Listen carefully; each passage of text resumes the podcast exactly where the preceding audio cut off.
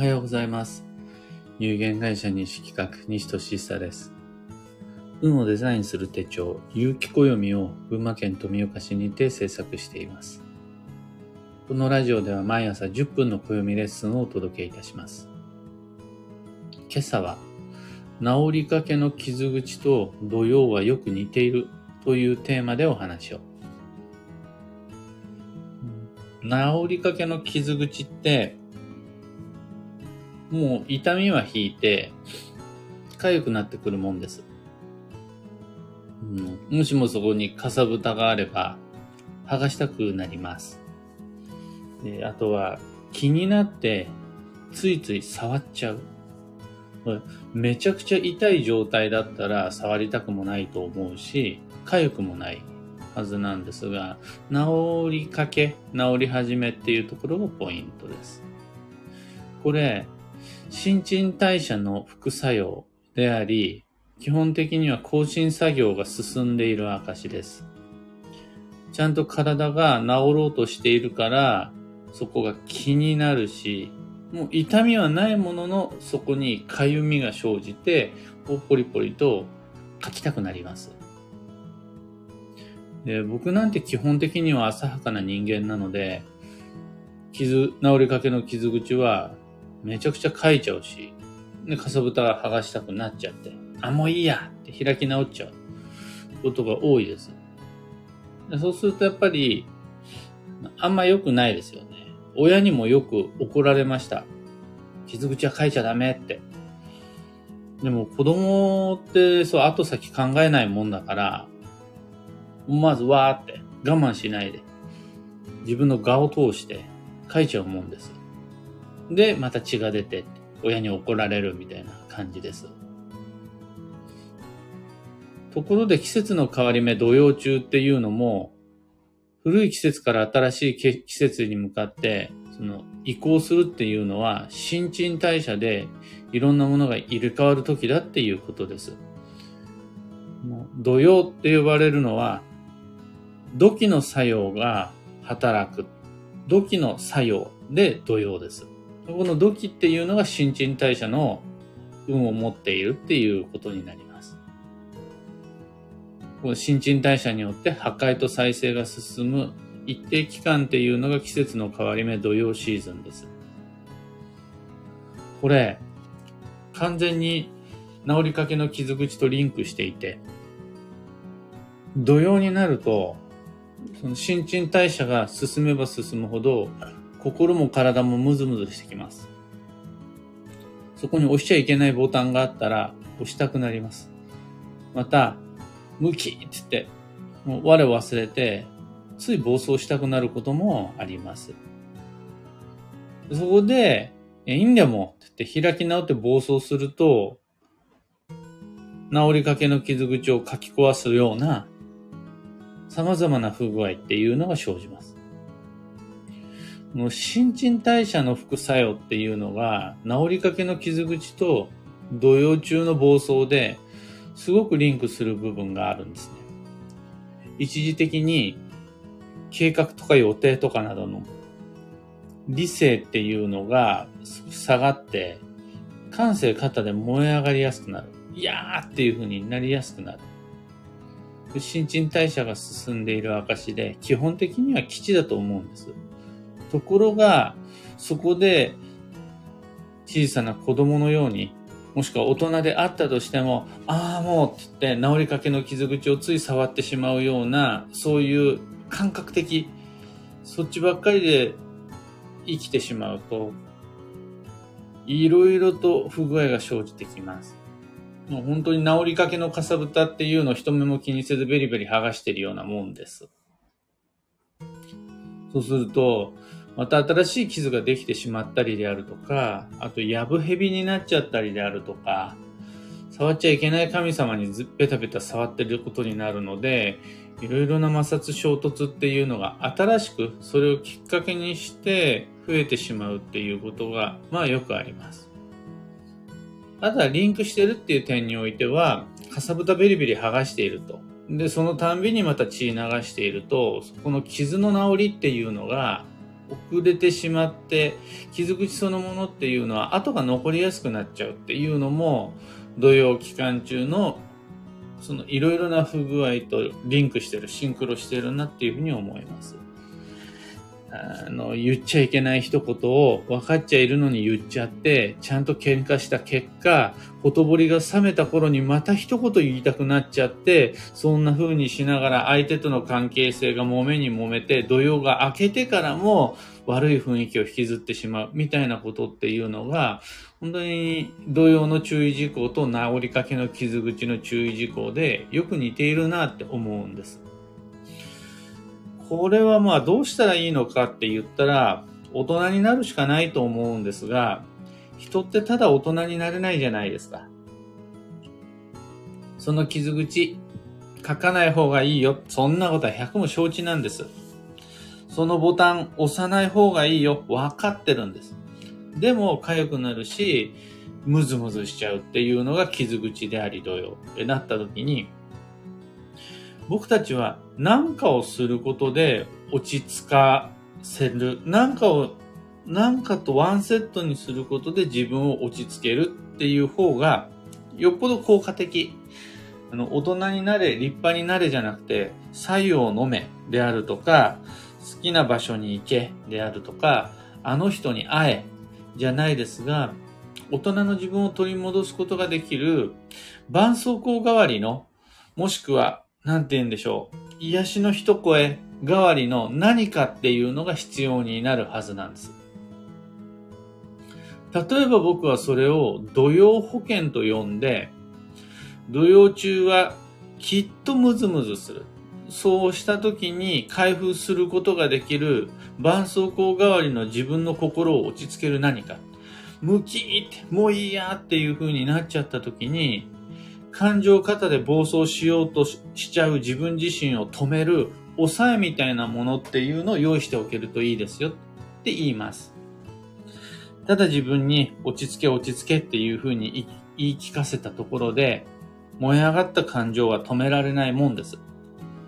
そこで自分自身っていうのを抑えてくれる何かっていうのを土曜前に準備することができるのが本当の意味での大人なんかなっていうふうに思います。今朝のお話はそんなところです。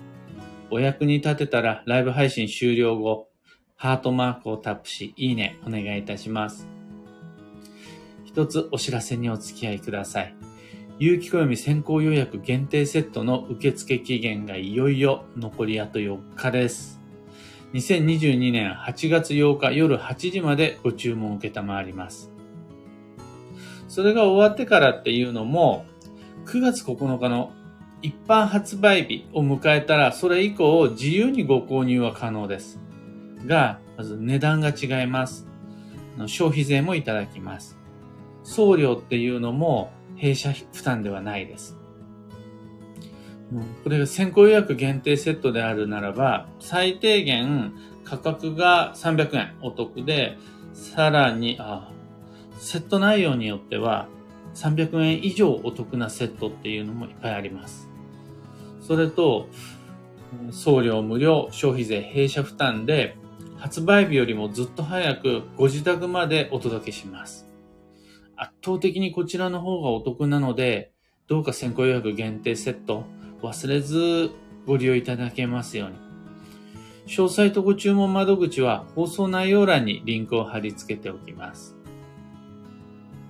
さて、本日、2022年8月8日、8月4日、木曜日は、超女装の7月の29日目。もういよいよ1ヶ月経ちますね。そして、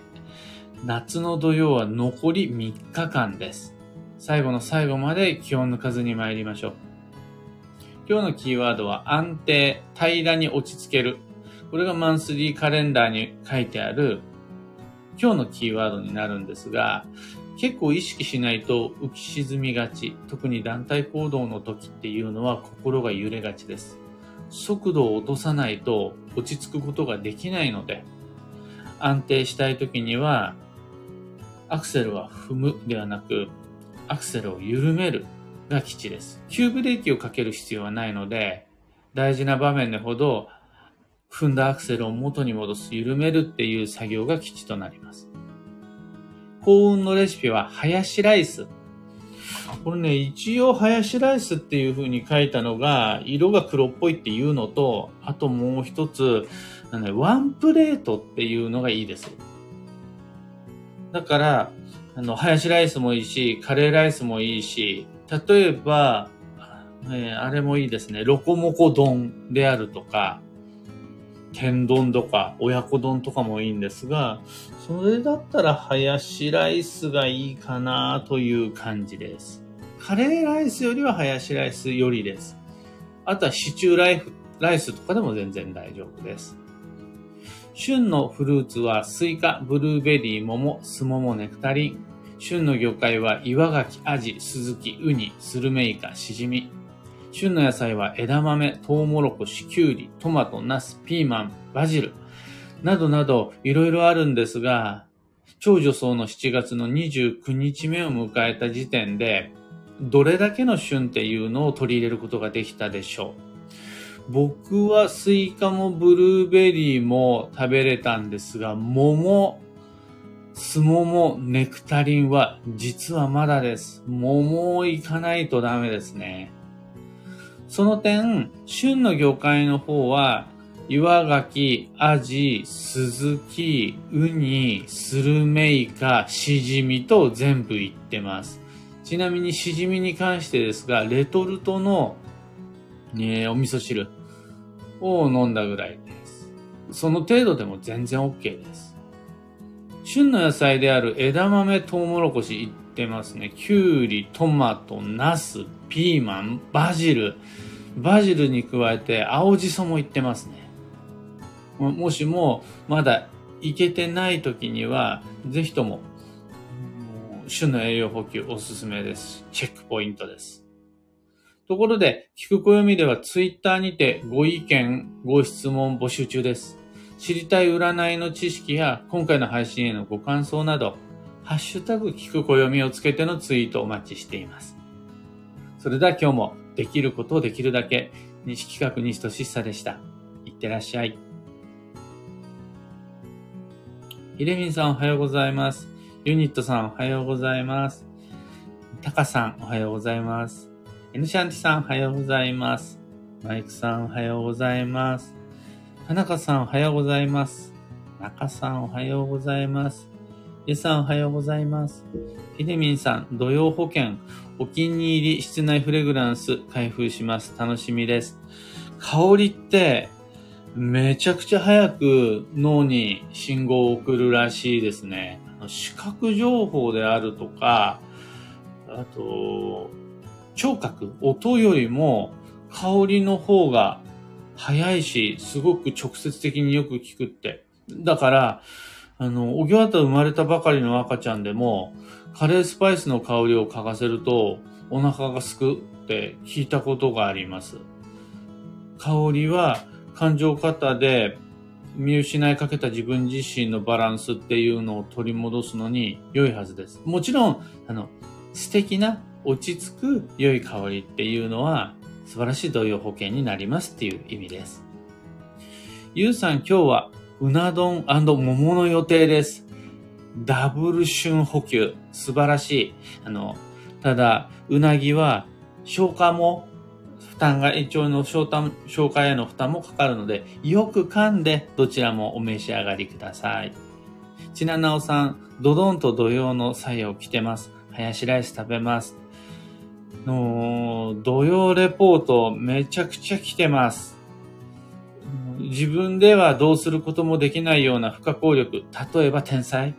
あの雷による様々な故障、機械の故障であるとかから始まって、自分の不注意によるミスであるとか、経年劣化による様々な不具合、物だけじゃなくてね、システムであるとか人間関係も経年劣化ってするんで、そういった、ああ、このタイミングで重なっちゃうか、みたいなこともそうだし、あとは季節柄？季節柄とは言わないのか。時期柄、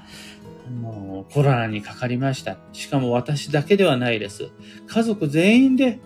コロナにかかりました。その結果、仕事に穴を開けました。周りに迷惑かけましたとか、もうもはや、それ本当に土曜だけじゃなくて、もう世相ですよとか、もうしょうがないですよっていうふうに思いたくなっちゃうようなことも、やっぱね、土曜前には起こってないんですよね。土曜を狙うようにして、この7月に入ってから、フライング土曜であり、いかにもな土曜でありっていうのが、バタバタバタって押し寄せて、はあってもう、ため息つきたくなってしまうような日々が、もう、ここまでで、えー、と、6、16日間経ったわけですよね。もう本当に僕も疲れました。ただ、僕にはやっぱりあの、事前に準備しておいた土曜保険があるんで、あの、しかもですね、土曜保険僕の場合は基本的にケチな人間なので、開封しないで、土曜明けに一気に楽しもうみたいな風に思っちゃうタイプなんですが、今回は初日から開けてます。だからもう、用意しておいたビールのうちの8割はもう全部なくなりました。はあ、でもまだあの、冷蔵庫の奥の方に、あの、ギネスビールが残っているのと、あと、土曜保険にどうぞっていただいた地ビール、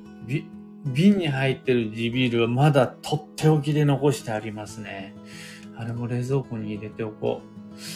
う。という感じで、皆々様、土曜保険、旬だけじゃなくて、土曜保険も上手に利用しながら、